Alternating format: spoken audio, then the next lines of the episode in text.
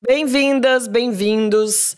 As imagens que vêm da faixa de Gaza são de, te... de horror. Bombas para lá, para cá, disputas em diversos campos políticos e muita gente inocente pagando com a vida. O clima é dos piores possíveis. O mundo agora, né, gente vê começar mais uma guerra. No Mesa do Meio de hoje, a gente vai debater o que será da região, sempre tão conflagrada, e que agora atrai de vez os olhares da comunidade internacional para uma disputa que começou há bastante tempo, lá nos anos 1940, e que desde então derramou muito sangue no Oriente Médio. Antes de eu apresentar meus companheiros de mesa, não se esquece de curtir, compartilhar o vídeo, além de comentar e fazer, fazer o programa junto com a gente. Sua participação aqui no chat ou nas redes sociais com a hashtag Mesa do Meio sempre ajuda a gente a alcançar cada vez mais pessoas. E hoje temos dança das cadeiras aqui. Vocês já devem ter percebido que eu estou ocupando o lugar do meu amigo Pedro Dória, mas para substituí-lo, temos aqui conosco uma convidada muito especial. Jornalista Leila Sterenberg tem uma, cadeira, uma carreira extensa na televisão, especializada em política nacional e internacional, pós-graduada em economia política e também em relações internacionais pela FGV. Hoje é sênior fellow do Centro Brasileiro de Relações Internacionais, uma rede especializada em assuntos globais super bem-vinda. Uma honra estar aqui com você. Eu estou tremendo lendo esse TP em frente a uma pessoa, uma jornalista tão tarimbada em televisão quanto a Leila. Mas mandou bem, viu? Obrigada. Mas se quiser, a gente troca de cadeira. Opa, eu vou, vou, vou levar isso em conta. E, claro, meu colega, colunista aqui do meio, Christian Lynch, está sentado conosco para esse debate super qualificado. Qualificado. Sabe que né, professor, né? Quando a gente está numa banca de doutorado, a gente não entende nada do assunto, a gente fala assim, ó, aprendi muito com a sua tese, eu vou aprender muito com a Leila hoje aqui. E vamos aprender com um convidado que está chegando aí, que eu estou sabendo. Que está chegando aí. Agora, eu acho que para a gente começar, é... a gente vai esperar a mesa completar, mas assim, eu acho que talvez vocês tenham a mesma impressão do que eu, que a pelo menos até esse momento, a gente está no terceiro, quarto dia é, desse conflito que começou e já se tornou uma guerra. Tem muito mais pergunta do que resposta ainda, não é, Leila? Acho que sim. Acho que a gente tem que ter muita calma nessa hora. Antes de mais nada, eu não sou especialista em Oriente Médio. Acho importante dizer isso. Nenhum de nós três é. O convidado está chegando, sim. E acho que a gente tem que ter muito cuidado com opinião e especulação nesse momento. A gente tem que se ater aos fatos a gente tem que observar o que está acontecendo, porque é algo de uma magnitude aí que a gente não sabe qual é, na verdade. Né? Uh, a gente sabe que haverá consequências para o Oriente Médio e não apenas, né? Algo que mexe com o mundo inteiro, porque é, mexe com a relação dos Estados Unidos com o Oriente Médio, portanto, mexe com a guerra na Ucrânia, mexe com o preço do petróleo, mexe com o nosso bolso. Né? E a gente está falando da região que é o berço das religiões monoteístas, né? Então, todo mundo que é cristão, que é judeu, que é muçulmano, está de olho no que está acontecendo ali. Pois é, a gente não é especialista, mas em compensação, parece que na internet todo mundo é. é vocês também devem ter acompanhado, acho que hoje em dia é impossível, a, a, gente como jornalista, Christian como cientista político, a gente acaba acompanhando essa discussão nas redes sociais, porque tem muita informação de qualidade, mas a gente acaba também mergulhando num chorume inacreditável. É. Eu, eu, confesso para vocês que eu tenho ficado deprimida com as coisas que eu tenho lido, com é, a, a, confusão de informação, com a maldade na, na, nas, nos comentários que têm sido escritos. Você que tá, é sempre muito ativo no Twitter, Cristian, como é que você está vendo eu isso? Fi, eu fiz um tweet que eu nunca imaginei que fosse fazer na minha vida. Falando o quê? Dizendo que este perfil não não cagar a regra sobre a guerra do Oriente Médio. Não, mas eu acho nobre. Entendeu? Assim, eu não vou falar nada sobre o que eu não conheço. Quando eu achar que eu posso ter algum palpite, eu vou dizer. Quer dizer, eu, eu, eu dei uma declaração de que eu não ia fazer declarações. Olha, antes da gente. A gente está esperando o professor chegar, antes da gente entrar na, na, na nessa questão Israel-Hamas, você falou uma coisa importante que é isso vai afetar é, questões no mundo todo. Você acha, por exemplo, que a, a, guerra entre Ucrânia e Rússia vai acabar perdendo espaço no noticiário e isso vai aca acabar afetando, inclusive, o que está acontecendo ali naquela região? Olha, o, quem diz isso são analistas mais tarimbados que eu, é Thomas Friedman, né, que é colunista do New York Times e por aí vai, o pessoal da Eurasia e etc. E tem uma questão, né? Se os Estados Unidos estão mandando agora munição, porta-aviões, etc. e tal para o Oriente Médio, é, tudo bem, o cobertor. Apoio financeiro. Exatamente, o cobertor deles é grande, mas né? Eu acho que uh, isso acaba sendo uma consequência. Tem uma a consequência que é boa para a Rússia, né? Que é o aumento do preço do petróleo. Enfim, você tem consequências também. O que, que vai acontecer com a negociação para normalização de relação diplomática entre a Arábia Saudita e Israel, que era uhum. algo que vinha em curso e era algo que ia ser disruptivo realmente. Detesto essa palavra, mas nesse caso acho que ela é meio incontornável. Uh, então, ontem eu conversava com o Henrique Zimmermann, que é um jornalista português radicado em Israel, a gente pode chamá-lo de um jornalista israelense que trabalha para várias TVs do mundo, é um cara cheio de fonte, e ele dizendo, olha, a solução vai passar pelo mundo árabe. Isso aí eu posso afirmar, é, ou Uh, ele afirma, né? Enfim, não sou eu que estou dizendo. É, porque não interessa a ninguém que isso escalone, que isso cresça, que envolva o Irã e etc, etc, etc. Então, uh, a gente obviamente vai ter que acompanhar nas próximas uhum. semanas e meses, né? Qual vai ser a solução? Que tipo de mediador vai surgir para essa história? Se né, houve notícia já que talvez o Catar pudesse intermediar uma troca de refém por prisioneiro, etc. e tal. A Xinhua, a agência chinesa, falou disso, mas está tudo muito ainda no terreno da especulação. Se o Egito vai entrar na história para mediar alguma coisa, a própria Arábia Saudita. O fato é que Uh, não será mais como antes. Né? Esse governo uh, israelense, que agora, essa noite, está se negociando, se negociando a formação de um governo de união nacional, e, e isso é uma coisa significativa, né? porque já uh, várias pessoas escreveram, olha, a maior derrota que o Netanyahu sofre, e, e de repente o futuro político de Israel muda daqui para frente, um ponto de inflexão. E também na solução de dois estados, né? Porque, sobretudo, se se chegar à conclusão que a gente espera que se chegue, talvez não amanhã, nem depois, nem depois, porque esse momento inicial é de desculpa a expressão, tiro, porrada e bomba, infelizmente, uhum. mas num segundo momento que as posturas de não acordo de parte a parte não funcionam, né? Tanto por parte de, desse governo israelense ou de integrantes desse governo israelense, quanto por parte do Hamas, né? Então, porque uma, uma coisa é, complica toda essa, essa discussão, que você olha, por exemplo, para o mundo árabe, parece que é uma coisa só, que está todo mundo junto, pensando da mesma forma, é, tendo a mesma postura com Israel, mas não é exatamente desse jeito. Tem países ali que, inclusive, não se bicam, não se dão, mas que agora, diante de uma ofensiva é, de Israel que deve acontecer e a gente não sabe qual vai ser é, as consequências, porque a gente sabe que o poder de fogo de Israel é muito maior do que o da, do Hamas, e essa é uma questão que eu quero depois trazer como professor aqui, é, como é que esse mundo árabe vai se, vai se portar? Se vai todo mundo se unir contra uma ofensiva Israel, de Israel contra o Hamas, ou se não, a gente ainda vai ter que continuar com divisões, por exemplo, de é, Arábia Saudita, Irã, cada um para um, um dos lados. Temos companhia? Temos. Então, vamos, vamos então completar essa mesa, porque daí o assunto vai ficar melhor.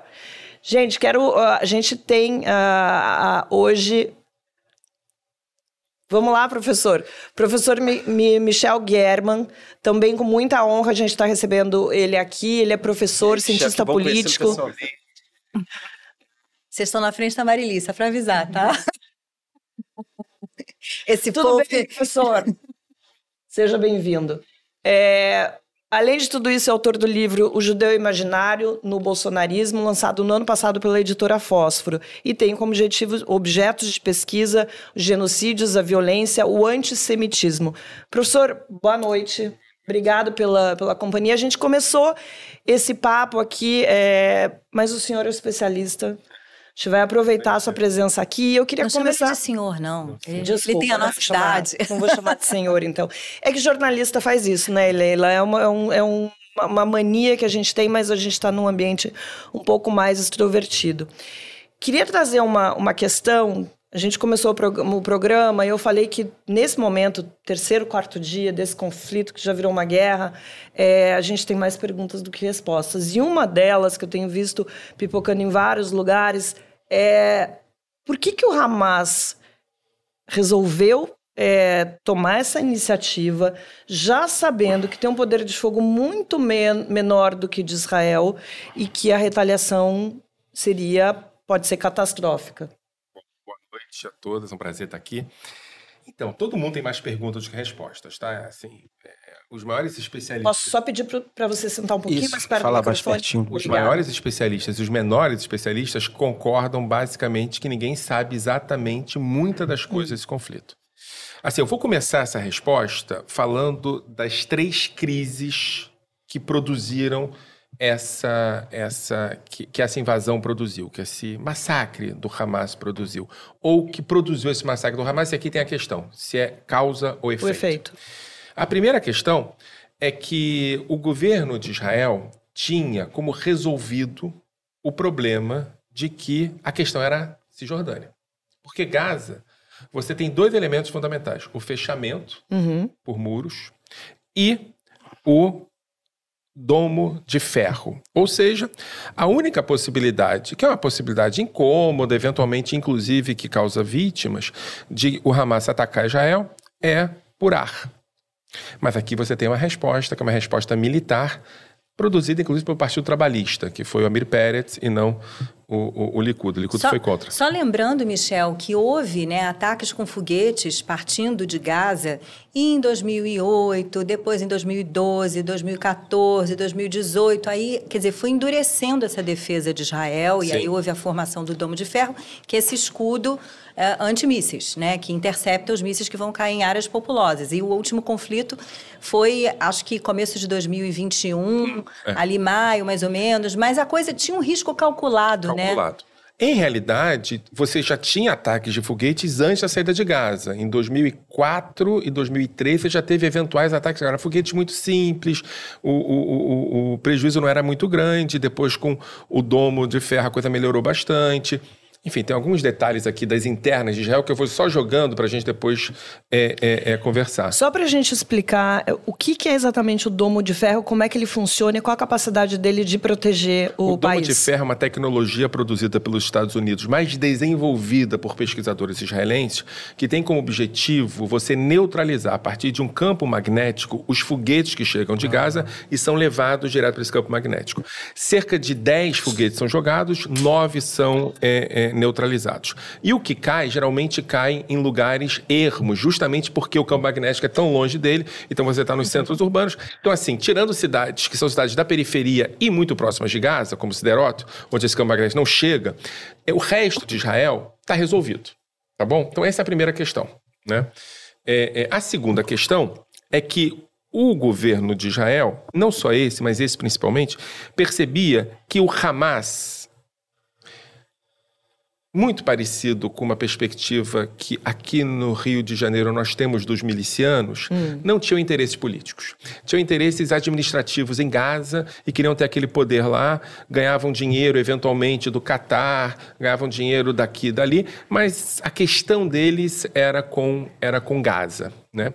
E o terceiro elemento, ou seja, a gente não tinha uma perspectiva nacionalista. Né? E o terceiro elemento é que era possível administrar o conflito. Ou seja, ao invés de eu discutir o tempo todo se vai ter Estado ou não, eu dou aqui uma certa autonomia para o Hamas, eu me preocupo que a coisa não avance na Cisjordânia e eu vou administrando o conflito. Agora, alguma coisa aconteceu. E essa coisa produziu essas três crises. O domo foi relevante, porque o ataque foi por baixo. Né? O Hamas já não é mais um grupo que está preocupado somente com Gaza, está preocupado numa perspectiva maior, inclusive regional, a gente vai falar sobre isso daqui a pouco. E o terceiro, não dá para administrar o conflito, o conflito explodiu. Né? Por que, que isso aconteceu agora? Primeiro, não tenho muita certeza, e ninguém tem, de que isso não faz meses de preparação. Até anos. Essa semana, uma jornalista muito importante em Israel fez uma, uma, um vazamento, produziu uma notícia a partir de um vazamento de que, inclusive, o, o governo do Egito avisou para o governo de Israel, a segurança do Egito, a inteligência do Egito, que isso ia acontecer. Bibi Netanyahu não levou muito a sério. Né? Ou seja, a preparação disso é longa. Isso tem a ver com essas três crises. O Hamas já não era mais aquilo, teve uma, um erro de leitura do que o Hamas virou. Uhum. É, é, é, o Hamas já não queria mais ficar só em Gaza. E tem um terceiro elemento, que é um elemento que não é central, mas é um elemento importante. Estão dizendo muito por aí que o Hamas é um proxy do, da Arábia Saudita, do, do, do, Irã. do Irã. Irã. Eu, eu, tenho um pouco de problema com isso, porque como eu sou historiador, né, é, é, é as relações internacionais lidam muito com questões é, é, objetivas e pragmáticas do que está acontecendo diretamente. Nada mais próximo da Arábia Saudita do que o Hamas. O Hamas é filho da Arábia Saudita, numa perspectiva teológica e numa perspectiva de apoio político até muito pouco tempo atrás. Né? A decisão ou o processo de aproximação da Arábia Saudita com Israel a partir da mediação dos Estados Unidos pode ter sido um dos gatilhos mais importantes. Isso porque tem uma crise econômica em Israel muito grande, produzida pela crise política em Israel. A Arábia Saudita, se aproximando de Israel num processo de normalização, resolveria um monte de problemas de Bibi Netanyahu e de Israel. Um dos problemas é o fim da crise econômica. Você ia ter uma aproximação é, é de capital é, é, árabe muito forte. Politicamente, Bibi Netanyahu ia ser o responsável efetivamente por uma normalização histórica e tudo ia ficar bem. Como o Hamas é o filho da Arábia Saudita, aqui a gente pode ter um diálogo efetivo, um diálogo típico do Hamas pela violência e pela morte, com essa Arábia Saudita, dizendo: olha só, é uma besteira o que vocês estão fazendo. E ele jogou isso no desespero máximo para evitar qualquer tipo de avanço. Eu acho que essa, essa é uma teoria, explicação. Essa teoria é diferente do que as pessoas têm falado muito sobre essa ligação do Hamas com o Irã. Que existe, mas é tática, hum. não estratégica. É tática no sentido de que o Irã está sendo responsável pela manutenção de vínculos profundos militares e financeiros do Hamas com é, é, outros grupos, né? Irã, Catar, etc. E tal. Mas o que eu quero dizer é que há outro vínculo que é, que é estratégico, que é cultural, que é teológico, que é com a Arábia Saudita. Né? E a aproximação da Arábia Saudita com Israel, levando de maneira muito pouco relevante a questão palestina para o centro do debate, ou seja, não ia ser uma responsabilidade mais dos países árabes a questão palestina, tiraria do centro do debate, melhor dizendo, é, é, é o, o, que pode ser que desencadeou isso tudo aí foi é, é, é esse tipo de aproximação e o Hamas jogou muito pesado para que isso não acontecesse e de maneira absolutamente né, estranha se aproximando da Arábia Saudita. E aqui tem um elemento. Tem duas perspectivas dentro do mundo árabe. Primeiro são os governos e depois é aquilo que se chama de rua árabe. Qual é a diferença? A diferença é que o governo tem decisões táticas, estratégicas, decisões de Estado. A rua árabe funciona a partir de sentimentos. Hum. Né? E um dos sentimentos mais fundamentais da rua árabe é o antisionismo, o ódio a Israel. Isso tem a ver com o que a gente estava falando antes de você chegar, que é exatamente. A, a, muita gente tem a sensação que o mundo árabe é uma coisa só, mas a gente sabe que tem ali divergências entre alguns países árabes. Como é que fica agora? E aí você traz essa questão do rua árabe, é, que Israel provavelmente vai realizar uma ofensiva, uma contraofensiva contra o Hamas e vai ter muito, vai fazer muitas vítimas, inclusive civis. Como é que fica esse sentimento entre essa comunidade árabe? E não apenas árabe, né? Acho que muçulmana de modo geral, se Sim. a gente levar em conta também Turquia, Irã, etc, né? E Indonésia, por Ótimo exemplo. Ótimo você ter trazido a Turquia. Também tem uma questão muito importante. Aconteça o que acontecer, eu acho que vai acontecer coisas terríveis e a gente vai agora entrar num, numa, num, num momento que é um momento muito difícil. Mas eu quero que vocês entendam a dimensão simbólica que foi o massacre do Hamas dentro do Estado de Israel. Né? Veja bem, Estado de Israel é Estado da segurança, o discurso da segurança como referência, a ideia de que os árabes são sempre derrotados, não é isso? A ideia de que em algum momento ninguém tem força nem bélica, nem uhum. tecnológica para superar Israel. Não, e o Netanyahu se mantendo no poder, né, formou essa coalizão baseado nesse discurso. Vocês precisam de mim, é uma questão de segurança, vai ser muito ruim se vocês não e não tem uma palavrinha né? chamada mexilut, que em hebraico significa governabilidade, que ele dizia, olha, tem setores dentro do Estado de Israel que estão tomados pelos árabes, eu vou resolver isso. Entendeu? Essa questão que você trouxe dessa, dessa jornalista que disse que é, o, o, Egito poderia ter avisado sobre essa possível invasão é, do Hamas e que foi ignorado pelo governo é, é de Israel, é, também é uma coisa que tem circulado nas redes sociais, e daí vem aquelas com, teorias da conspiração que o próprio governo teria recebido esse aviso e teria resolvido ignorar esse aviso, sabendo que poderia acontecer isso, justamente para provocar, deixar que esse ataque acontecesse e provocar essa reação, da, da hum, margem direito para que essa, para que Israel agora contra-ataque, enfim, e cause uma, uma, uma tragédia ali naque, naquele espaço. O senhor acha que é possível? Você acha que é possível? Vocês acham que é possível que é, o governo de Israel, é, Netanyahu, deixasse que acontecesse um massacre, expusesse toda a questão da segurança é, israelense para provocar isso? Gente, só para dar uns números, papo né? de 8 de, 8 de janeiro. Não, e olha só. É exatamente, a, a teoria é exatamente a mesma. Olha. É, exatamente, a mesma, a mesma Também. conspiratória da. Comparando a quantidade de israelenses mortos, gente, olha só, com a população de Israel, é, para ser algo similar nos Estados Unidos, seriam 34 mil americanos, 22 mil brasileiros. É muito pior do que o 11 de é setembro. Muito, é muito. Tem casos pesadas, né? Tem um kibbutz que perdeu toda geração de 15 a 20 anos. Toda geração foi exterminada. Esse kibbutz que, que foram... Teve mais de 100 pessoas que foram Bere, mortas. É, é, é o pior caso de mortes de judeus desde o final do Holocausto num dia. Nunca morreram. É por isso que eu estou dizendo a importância de você entender que, seja qual efeito isso tiver, em termos de objetivos, sei lá, militares, estratégicos, de honra, a vitória do Hamas está garantida como referência. Uhum. Esse massacre é uma vitória para o Hamas. Sim. Né?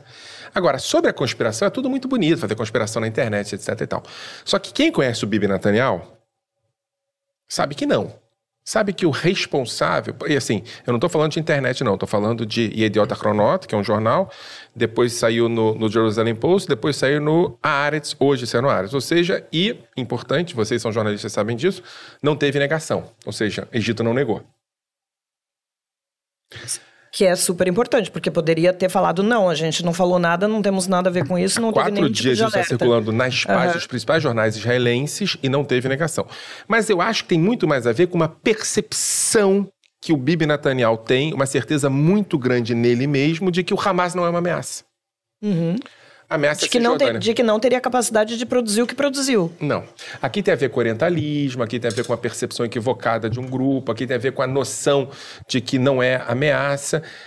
Eu, assim, é, é, muito sério. Acho que é, é, o final da carreira do Bibi Netanyahu, que é o que parece que está acontecendo, vai ter, ele vai ter que lidar com isso que Leila falou, com um, um, correspondente a 30 mil mortos no Brasil, 20 mil mortos é, no Brasil. Exatamente. É muito sério. Mas, assim, isso tem a ver com uma percepção equivocada do Bibi Netanyahu de que é possível administrar o conflito e de que o Hamas não é um player relevante. Player uhum. relevante é aqueles que estão falando sobre. O sentimento sionista deve crescer hum. dentro do país, eu imagino. Quero saber a opinião de vocês.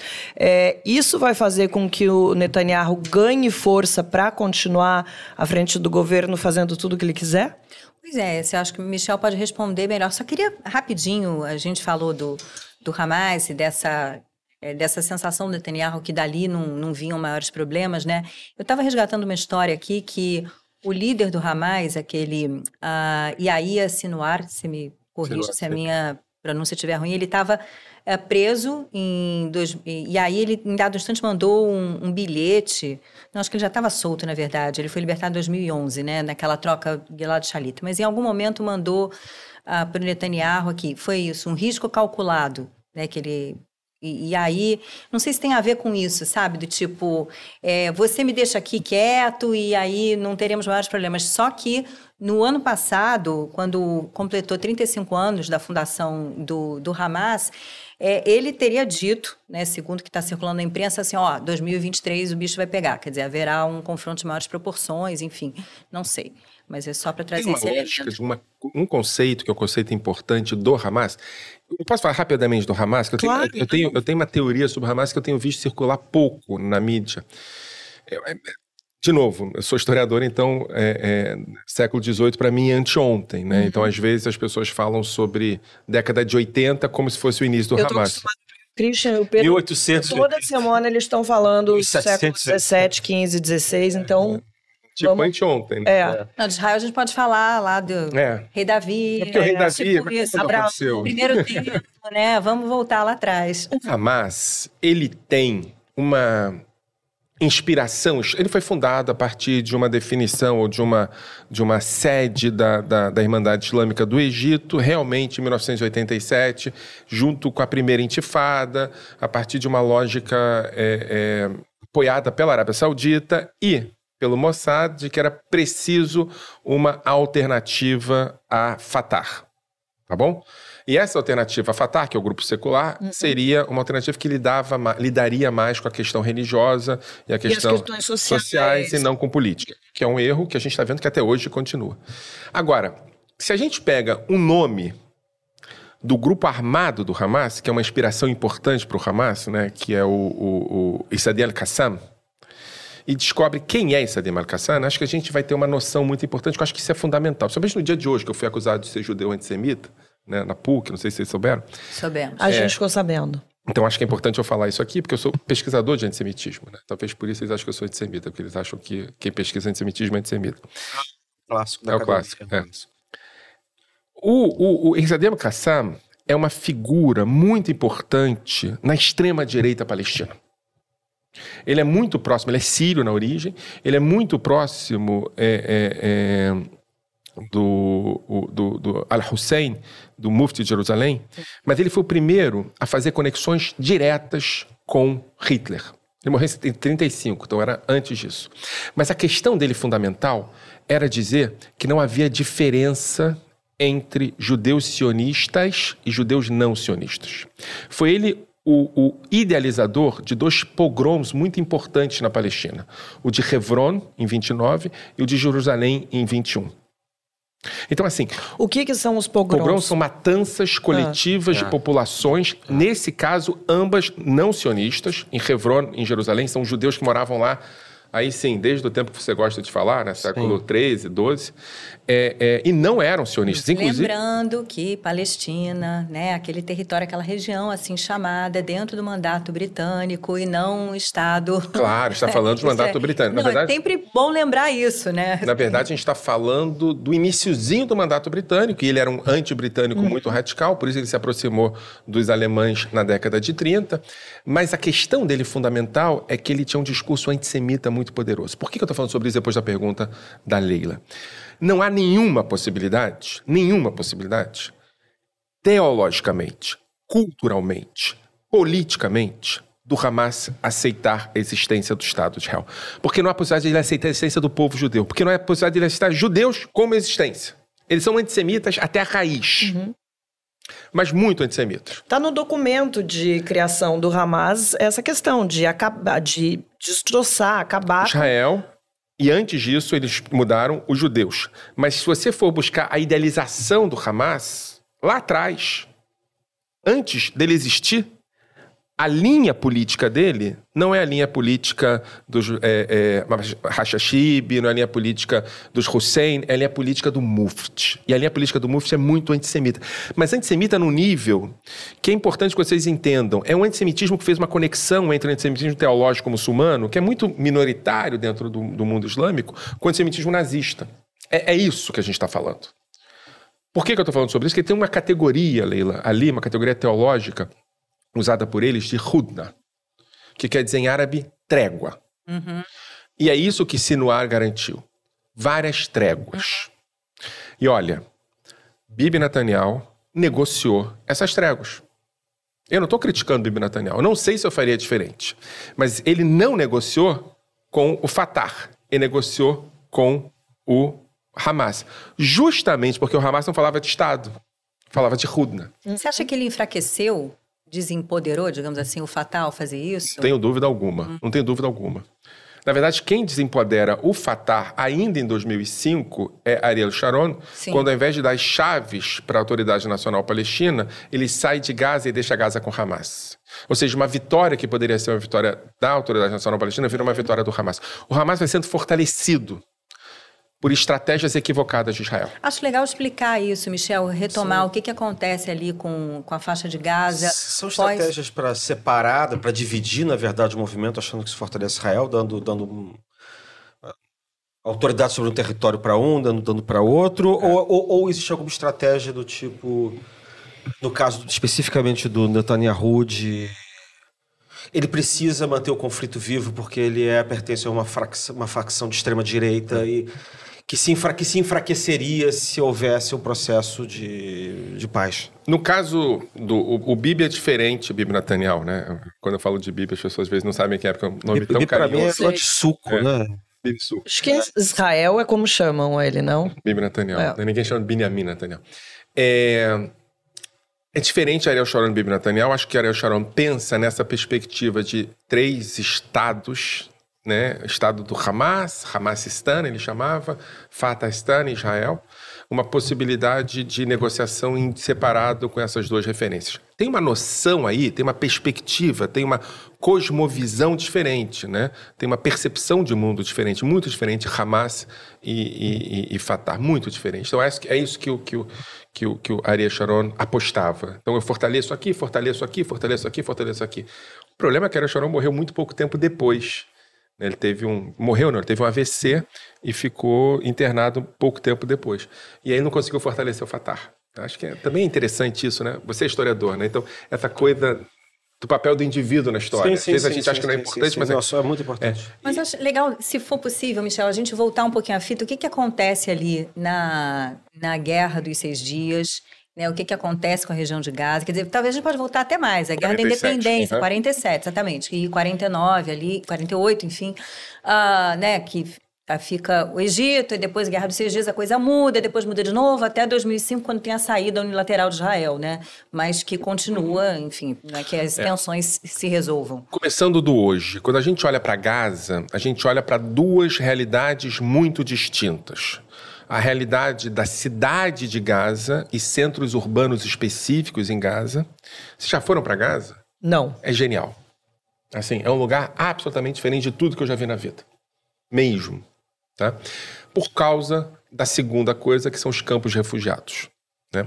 Campos refugiados de, de- de palestinos que fugiram ou foram expulsos em 47 de regiões do sul de Israel e foram estabelecidos ou se estabeleceram lá. Tem até hoje uma, uma, uma, uma, uma- um setor na ONU que é ligada aos refugiados palestinos. É desses campos de refugiados absolutamente empobrecidos que surge o fundamentalismo islâmico. Né? Ali que eles ficaram, ali que eles se desenvolveram. É que é muito importante. Se você compara o nacionalismo dos palestinos com outros nacionalismos árabes, sírio, iraquiano, o nacionalismo egípcio, ele está no mesmo lugar em termos de secularização. É um nacionalismo muito secular. Talvez um pouco mais secular do que esses. Né? É, Dentro de Gaza, você sempre tem, desde 47, e aqui você tem razão, desde 47, quando Gaza vai para a mão do Egito, o Egito olha para Gaza como um lugar perigoso em termos de crescimento de fundamentalismo e de grupos ultra-religiosos. Isola Gaza para que Gaza não tenha contato com o maior inimigo do Estado egípcio, que é a Irmandade Muçulmana. Não é? A relação do Egito com Gaza é uma relação de dentro e fora. Ele ocupa Gaza, mas a relação com os, os eles chamam de azatim, né? os, não sei como eu falo em português, os asiáticos não, os que moram em Gaza, é uma relação de é, é, os que são de fora, eventualmente eles entram para trabalhar, voltam, uma relação quase colonial do Egito com Gaza. Em 67, Israel toma grande parte é, é, é, da região que no mandato britânico de 47 deveria ficar para o Estado árabe. Toma Gaza e toma Cisjordânia. Gaza do Egito e Cisjordânia do, do- da Jordânia. Além disso, toma a região do Sinai. Gaza é parte da região do Sinai, um pedacinho assim, da região do Sinai. né? E aí é muito interessante porque tem a guerra, eu não falei sobre isso, mas tem a guerra de Yom Kippur, Sim. ou a guerra de outubro para os egípcios. Você me perguntou por que que começa? Eu, eu, eu não descartaria, porque eu acho que essas questões fazem sentido, é, é, é a dimensão simbólica de 50 anos, exatos 50 anos, 50 anos e um dia. Da guerra do, do Depois da guerra de. Yom Kippur, você tem a invasão. Eu não acho que isso seja casual. Não acho. Acho que isso é O que nos importante. leva a pensar que houve uma preparação muito detalhada. Não tenha dúvida. cuidadosa. Isso não tenha dúvida, Leila. Mas mais do que Não, isso. isso acho que está muito, Muito claro, claro. né? Porque Sim, do, sim, do sim. jeito que eles atacaram, a, a efetividade que eles tiveram, na, na quantidade de pessoas que eles conseguiram Sim. matar, é, e a certeza de que conseguiriam fazer essa, fazer essa invasão. Mas mais do que isso, acho que é é interessante porque, de novo, é uma tragédia, é terrível, é barbárie, mas tem tantas nuances que isso vai ser estudado por gerações. Sim. É, os palestinos sempre foram vítimas das guerras com Israel. Os países árabes sempre foram os que transformaram as guerras impossíveis e em outubro de 73 quase venceram. O que acontece em outubro de 23, 50 anos depois, foi efetivamente a recolocação do Hamas no mapa político árabe. Eles colocam os palestinos, justamente 50 anos depois, dentro daqueles que fizeram guerra com Israel e que, pela primeira vez, pelo menos em um dia, venceram. Né? Então, em, em 73, você tem uma quase vitória e o início de uma negociação. No final das contas, em 1979, o Egito é devolvido. O Egito não. é, o Sinai é devolvido para o Egito, Egito. E Gaza é oferecida. Aí você tem Camp David, aquela coisa É, toda. 79, né? Camp David, Gaza é oferecido. E o Egito não aceita e diz que Gaza é Palestina. A partir daí começa, por assim dizer, a relação dramática daqueles que saíram de Israel em 47 e que agora, de uma maneira absolutamente interessante, voltam a ser vinculados somente com Israel. E aí você tem o processo de criação de uma identidade, uma identidade específica, que é a Palestina de Gaza sob ocupação israelense. Tem uma coisa que é, as pessoas. A gente estava conversando um pouco antes de você chegar, que as pessoas parecem que enlouqueceram de opinião, todo mundo virou especialista, apesar de ninguém entender praticamente nada. Inclusive, os especialistas têm muito mais perguntas do que respostas sobre tudo que está acontecendo. É, e há uma, uma defesa enorme agora de, de. A gente tem visto essa hashtag rolando por aí, é, liberdade para a Palestina, mas pessoas defendendo essa ação do Hamas. Virou uma guerra descolonial. Eu tenho mais informações sobre isso que eu consegui aqui com exclusividade. aqui Opa, pra- vamos pra lá, então, Leila. Que é o seguinte, levantamento feito pela SMI, que é a Escola de Comunicação, Mídia e Informação da Fundação é. Getúlio Vargas, que acompanha as redes sociais. Então, no X, eu tenho uma dificuldade de chamar o Eu continuo chamando de, Twitter. Continua, Twitter, posso, né? Claro. É esquisitíssimo Tem X. gente que acha que não vai nem saber do que você está falando. Twitter. Quem não é exatamente acompanha. um- Falar Twitter, inclusive, é uma forma de resistência. Não, que nem o príncipe, né? Formerly known as, não é isso? É, pois é. isso. O formerly known as Twitter é, mobilizou desde sábado 424 mil usuários, X ou Twitter. E aí, a coisa começa ali, olha, olha só. Postagens expressando solidariedade a Israel, acusando Hamas de ser um grupo terrorista. E aí eles observaram uma mobilização a favor da Palestina. O termo Palestina Livre apareceu em 34 mil postagens desde o início dos conflitos, enquanto o Estado de Israel em 60, teve 68 mil menções. Aí, quando são observados os principais termos associados ao debate sobre o conflito ao longo dos dias monitorados, é possível observar tendências no debate conforme a participação dos atores políticos, né, os novos acontecimentos. No sábado, as notícias, então, sobre o ataque do Hamas a Israel foram o principal destaque, com esse alto volume de menções à faixa de Gaza, terroristas do Hamas. Na nuvem de palavras deles, faixa de Gaza, terroristas do Hamas são, é, é o que se destaca ali.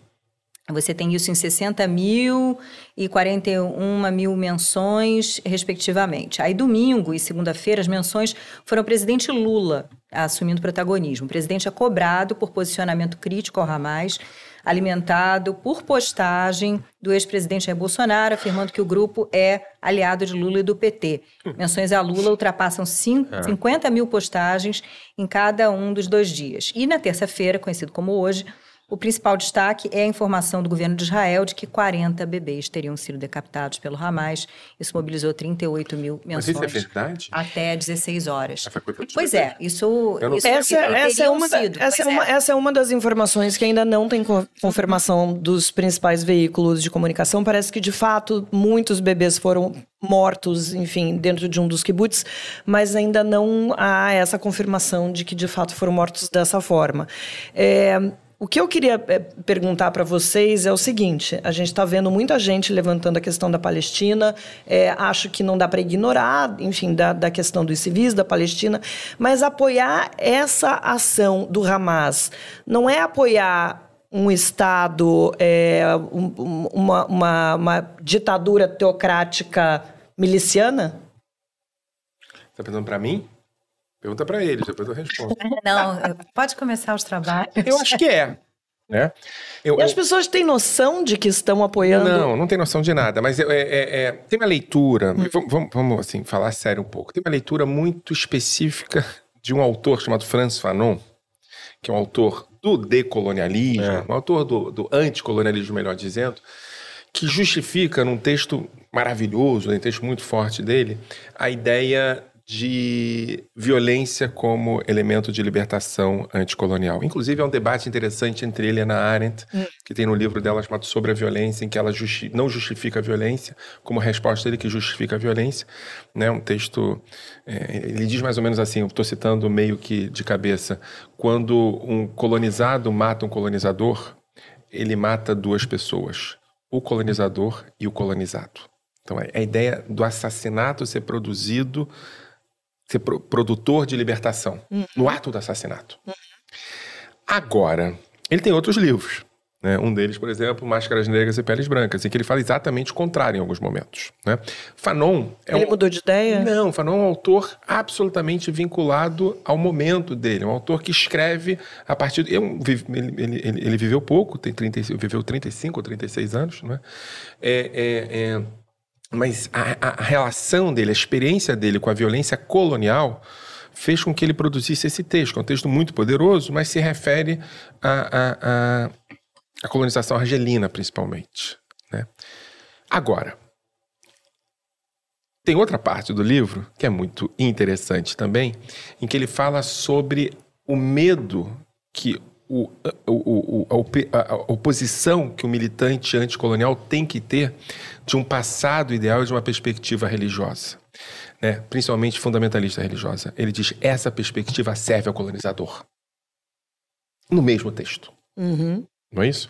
No mesmo texto, inclusive antes. E também é, uma- é um, é um trecho maravilhoso. Ele diz que a construção de um passado ideal, a partir da noção de que temos que retornar ao passado no futuro que estamos construindo, serve mais ao colonizador e às novas elites que vão mediar as relações com o colonizador. Ou seja, ele é contra isso também. né?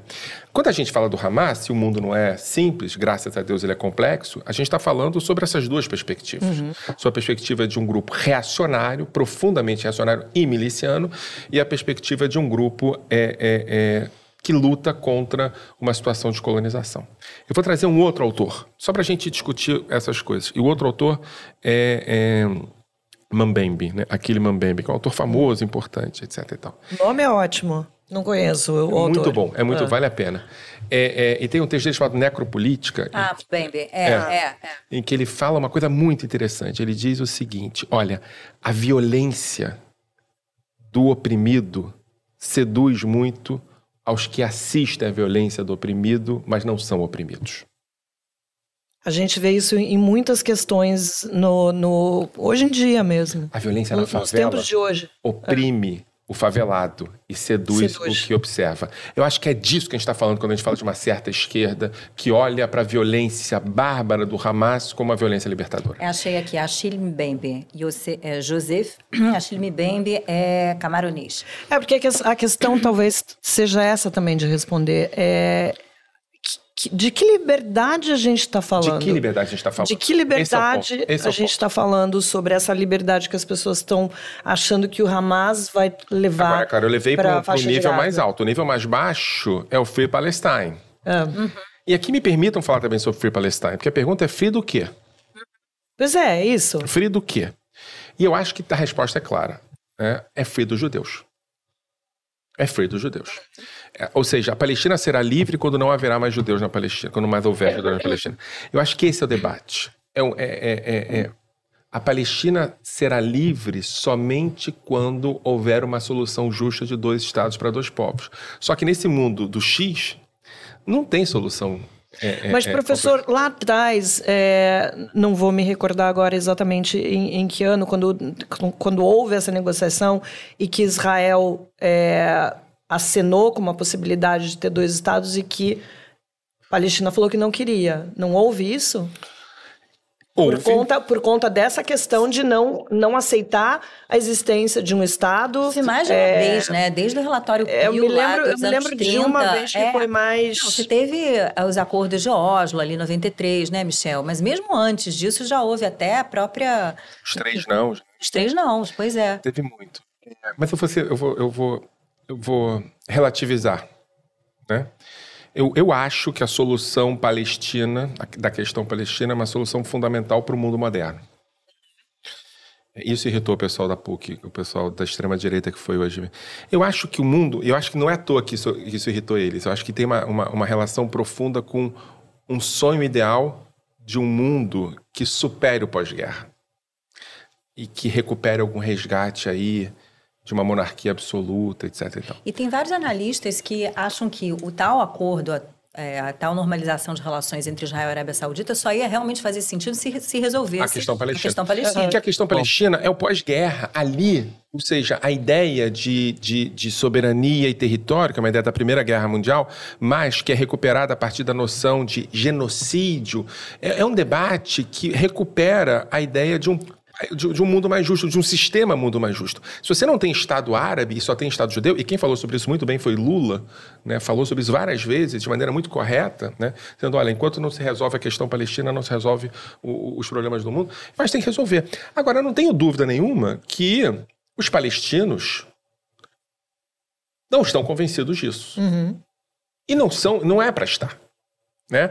É, os palestinos se veem como o grupo que lá estava, percebem os judeus como o grupo que chegou, e apesar de terem uma percepção de que aquele território é um território deles, eles são convidados a, a dividir o território. Eu acho que a gente tem que entender uhum. a narrativa Porque palestina. Porque entre os israelenses, principalmente entre as gerações mais jovens, tem um apoio muito grande de uma criação de um Estado é, palestino e que, que enfim, que, que esses dois estados convivam ali. Está em 70%. Bem. 70%. Historicamente, cai é. para 66%, é.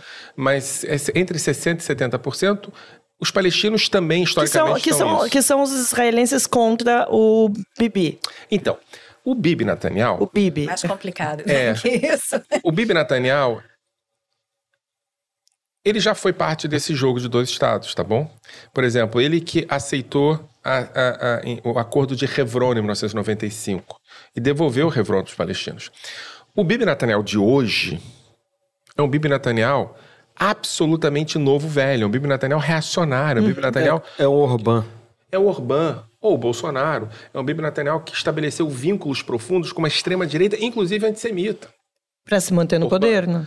Para se manter no poder, e aí eu tenho. É políticos oportunistas que vestiram uma camisa mais própria para conseguir subir na vida e se tornar líderes carismáticos, abraçando o ideário reacionário, entendeu? É. O Urbano, o Urbano é tipo um Ciro Nogueira. Entendeu? É um cara desse que não tinha. E de repente ele vestiu uma persona, é isso que ele está querendo não, dizer. Isso você sabe muito bem. Ele é. fica lacrado com, com a justiça, aquela coisa toda. É, e aí é. reformar o Tá bom, Valdemar, pronto. Gente, deixa, deixa eu trazer aqui uns comentários que eles estão rolando aí já há um tempo, vamos, vamos ver. Mas é que a conversa está muito boa.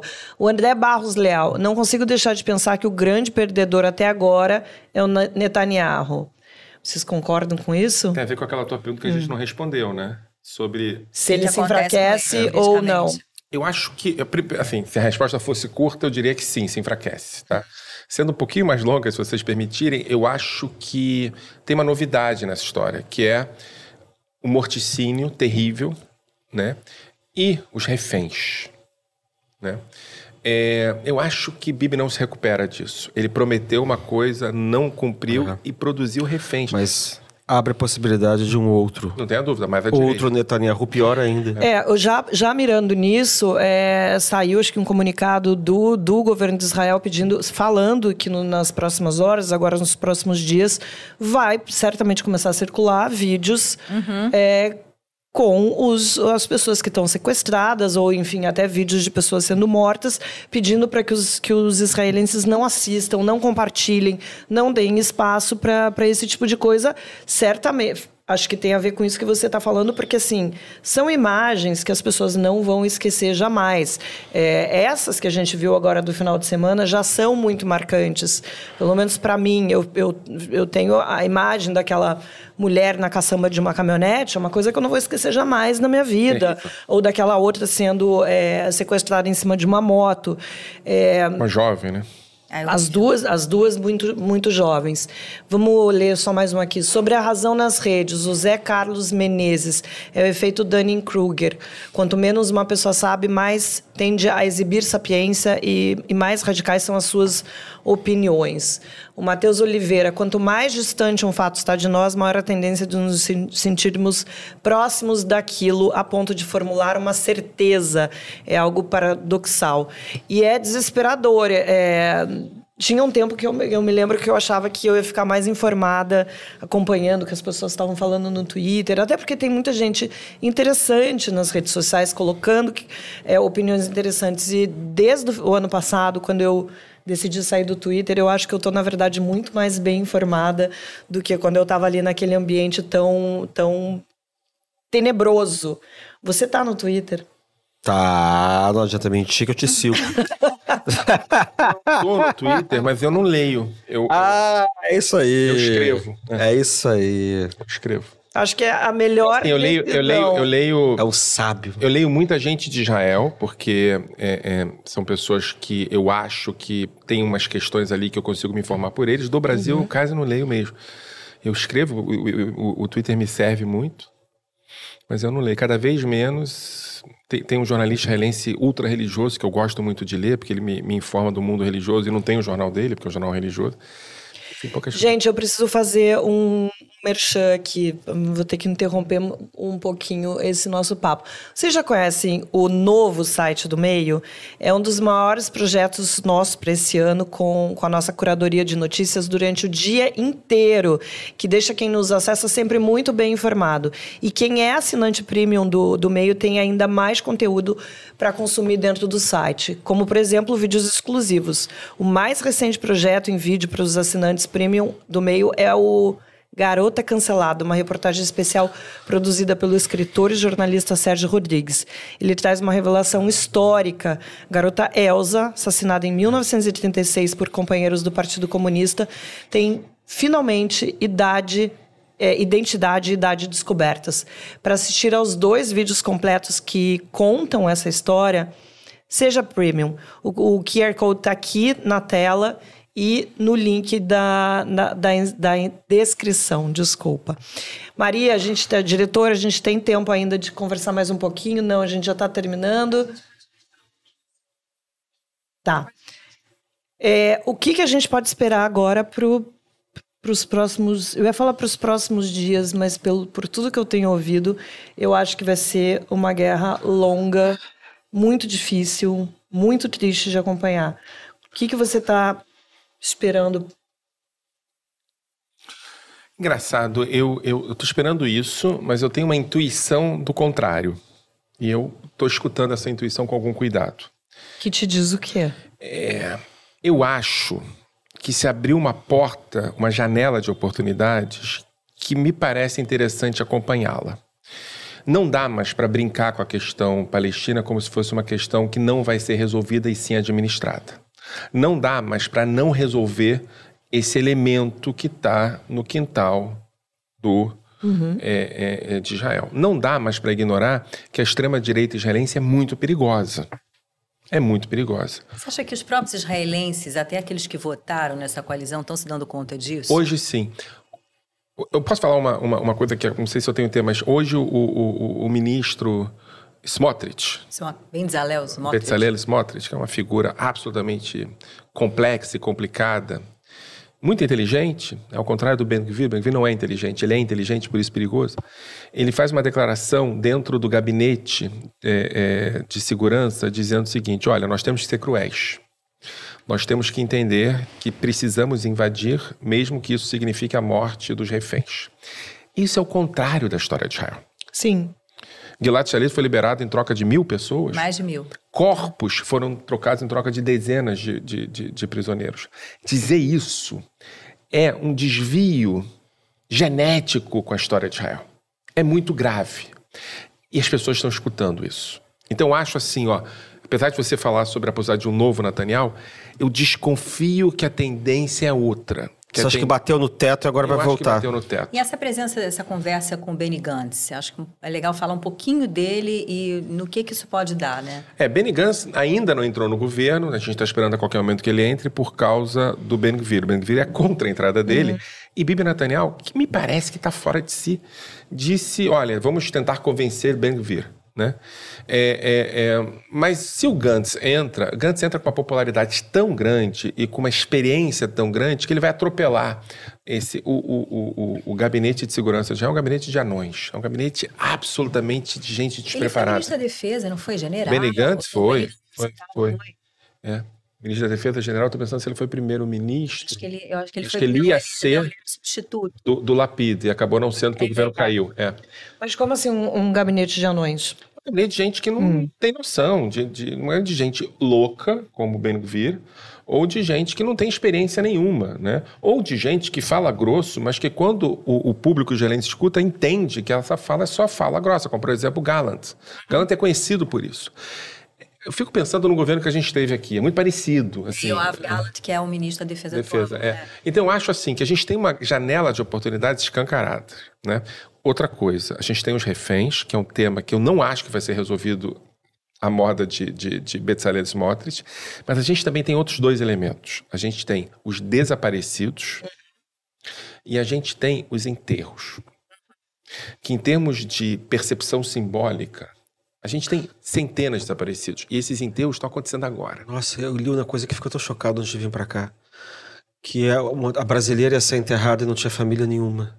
E aí pediram para que viesse alguém fazer um pouco de homenagem a ela e parece que teve um garrafamento de dois quilômetros é para chegar no hospital. De dois quilômetros as pessoas começaram a abandonar os carros no acostamento Agora, e andando. Essa solidariedade, é, vontade de chorar. É isso, é essa solidariedade, é, solidariedade. é que está sendo a referência. E quem está sendo solidário, quem é? São os Lenesh, que são as pessoas que estavam se manifestando contra a Bibinatel uhum. até dois dias atrás. E assim, eu vou, eu vou ser muito sincero. Eu amo a sociedade civil israelense. Eu acho que é uma das coisas mais bonitas que eu já vi. É a maior invenção do sionismo. E a sociedade civil israelense tentou ser silenciada. Bibi Netanyahu silenciou ela vez após vez. Eu acho que o que aconteceu agora mostra que Israel sobrevive sem Bibi Netanyahu mas não sobrevive sem a sociedade civil israelense. Então, eu estou me preparando para acompanhar uma guerra terrível, mas tem uma intuição dizendo que tem alguns elementos que podem produzir uma surpresa, que é uma decisão nacional de que chegado o momento é uhum. de olhar para as questões fundamentais do Estado de Israel, separação de Estado e religião, educação, saúde, enfim, eu não vou falar aqui, mas descobriu-se uma questão sobre a saúde israelense que é absolutamente grave, de que tem muitos médicos no sul do país que não têm preparação suficiente. A segurança, que era uma referência fundamental, viu-se que não é. Sim. Eu acho que é um, e a questão palestina. Então, assim, essa intuição que eu costumo levar a sério, está me dizendo tem outra possibilidade. Olha, Michel, eu acredito muito em intuição. Eu espero que você volte aqui é, muito antes do que a gente está imaginando para a gente, enfim, ter mais ter intuição, menos né? más notícias e confirmar essa intuição. Gente, o tema é importante demais e com tanta desinformação à solta nas redes é sempre bom ouvirmos quem entende do assunto. Mas se você Tá triste porque já percebeu que a gente está chegando aqui ao fim do Mesa do Meio de hoje. Fique tranquilo, a gente vai direto para nossa sala secreta, onde a gente vai continuar esse papo apenas para os nossos assinantes premium. A gente vai rodar um vídeo explicando direitinho como chega nessa sala, agora que é, o site tá, tá novo. Fica aqui para assistir. Eu sei que tem gente que às vezes tem um pouco de, de enfim, é, dificuldade de acessar, de acessar a nossa sala. É, Tem tempo aqui, dá para olhar o QR Code e assinar para entrar na, na sala com a gente. Quem fica, nosso muito obrigado pela audiência e até semana que vem. Pedro deve estar com a gente de volta. Obrigado e tchau.